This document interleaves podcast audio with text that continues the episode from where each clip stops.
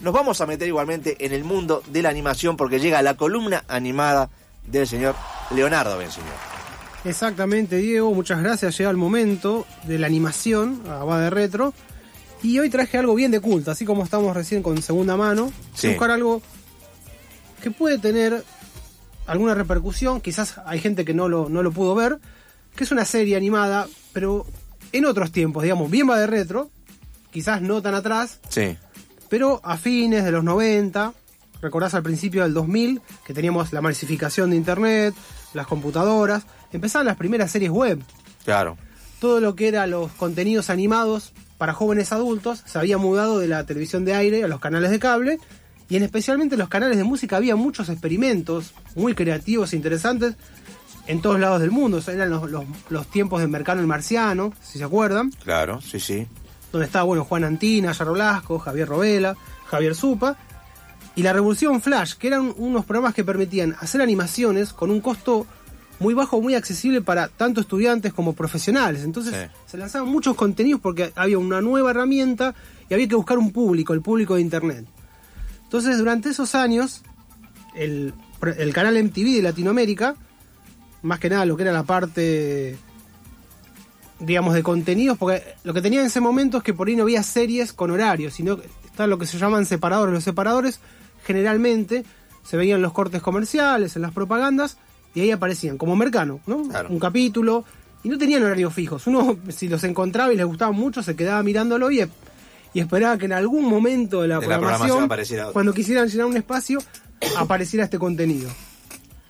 Entonces, para rescatar tenemos algo, como decía, de que fue que inició su, su- es una serie corta que, que comenzó en el año 2000 hasta el 2002 que se llama Elvis Christ, sería algo así como Elvis Cristo, obviamente en referencia al rey Elvis que tenemos en poco tiempo, se va a estrenar su película, El 14 de julio. exactamente, con Tom Hanks como eh, El manager. El manager. Interesante, ¿no? Porque Tom Hanks en Forrest Gump era el niño que inspiró a Elvis en la ficción, Es obviamente, cierto, es cierto. a bailar y ahora es... Cerramos el círculo. ¿no? Exactamente. Interesante la elección de, de Tom Hanks. Y como decía, pero el eh, lo interesante es esto, el camino, o sea, la realización de esto iba más en la etapa analógica, o sea, se, se animaba de la manera tradicional de siempre, o sea, como se hicieron los, los capítulos pilotos de South Park. Sí.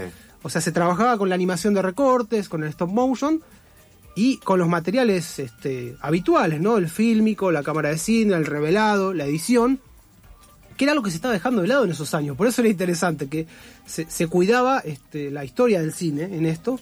Ya ahora se utiliza muy poco, ya no se utiliza o se dejó, pero en esos momentos estaba, ¿no? Como el, el- era un movimiento de, un momento de transición. Entonces era raro que, la- la- digamos, realizadores independientes, que son los que hacían Elvis Christ, se lanzaran a trabajar de esta manera.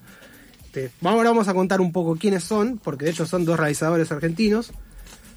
Tenemos a Darío Danti, que es un historietista, ilustrador, animador argentino que vive en España, en Barcelona, hace mucho tiempo, que trabajó en medios como Página 12 y en su trayectoria animada tenemos, por ejemplo, del año 96 al 99, Vaca Láctica, que era la, la serie previa a Elvis Christ, Elvis Cristo, Cabeza de Tostadora, otro corto con niños, El Hombre Cacto del 2001, y siempre estuvo haciendo mucho en el humor, o sea, es como una especie de Liniers, digamos, pero antes de Liniers, Sí. que, que está en los medios, hace stand-up, trabaja mucho ilustrando para revistas españolas, y que amaba mucho la animación y por eso se lanzó a la aventura, con Bárbara Perdiguera, también una ilustradora, diseñadora, animadora, que tenían su mini estudio con los, como decía, en su casa tenían digamos, las herramientas originales de, de la historia del cine para trabajar. Y entonces lo que, lo que hicieron es, como decía, una crear una historia donde Elvis, este, es una especie de semidios, digamos, pero, pero el tono que le dan era muy interesante. Por eso decía que era de culto y hablaba un poco, la- no la similitud, pero sino como los puntos en común con South Park, una serie de parodias, de recortes, de humor de todo tipo. Pero esto iba más por el lado del cine de terror, ¿no? De buscar cosas relacionadas con el rock, que tenía que ver mucho con el canal, con los rockstars, este, y con las películas de clase B, con los zombies, con los monstruos, con los mutantes. Este, entonces teníamos una serie de, de cortos muy graciosos y que uno lo veía y no sabía, porque en esos momentos ya existía la tecnología como para hacer algo muy parecido, dependiendo de la computadora, digamos. Eh, y sin embargo, bueno, se tomaron el trabajo de hacerlo de la manera que lleva mucho más tiempo, pero porque querían lograr una calidad de imagen que no les iba a dar la computación, que no iba a ser, o sea, no estaba la alta definición en esos años, entonces por eso decidieron trabajar de esta manera.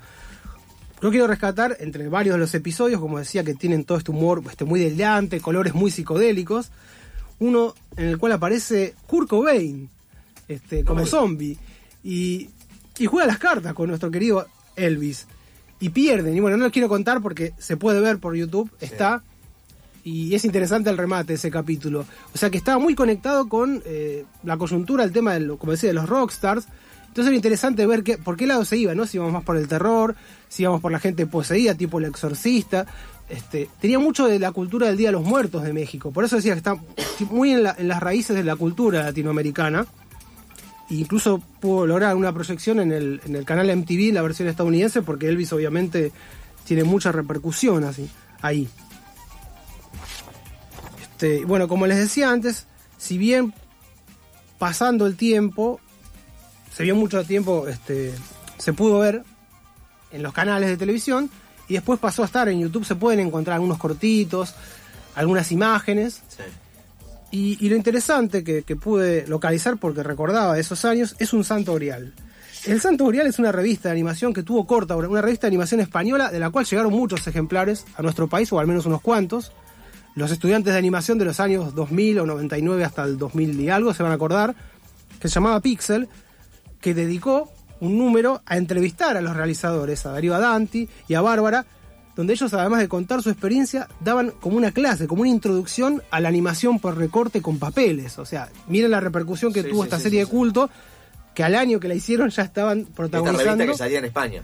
Que salía en España, pero está en Argentina. Yo tengo un ejemplar aquí y y me pareció maravilloso porque esto es ya parte de la historia y no, bueno, vamos a encontrar muchos realizadores argentinos en revistas extranjeras que les dediquen un espacio, este, como es en este caso, o sea, explicaban la forma analógica de trabajar, cómo se hacía la planilla para filmar, cómo se diseñaban los personajes, y por eso decía que es un santo grial, porque no, no vas a encontrar imágenes de esto este, si no tenés este ejemplar que es del año 2001.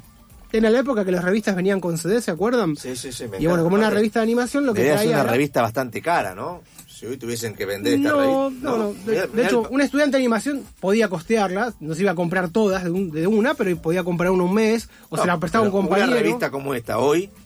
Lo que pasa es que tiene una edición profesional que es digna de un libro de arte. Está pensado claro. más que una.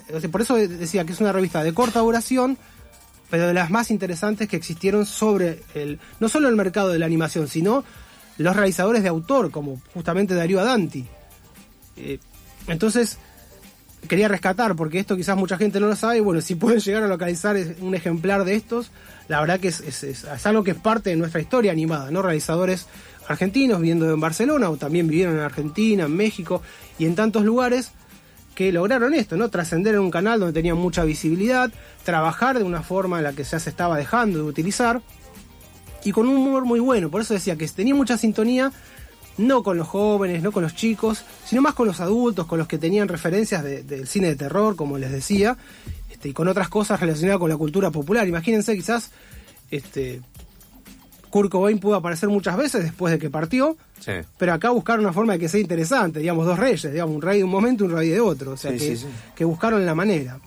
Así que esta es nuestra recomendación en la columna animada y los invitamos a buscar tanto Elvis Christ como Vaca Láctica, que es una serie anterior de los mismos autores, que pueden ver algo en YouTube, aunque no sea una calidad óptima la imagen, este, el video, pero bueno, me parece que, vale la pena el rescate de esta serie de culto. Excelente, excelente. Esta fue la columna animada del señor Leo Benzino.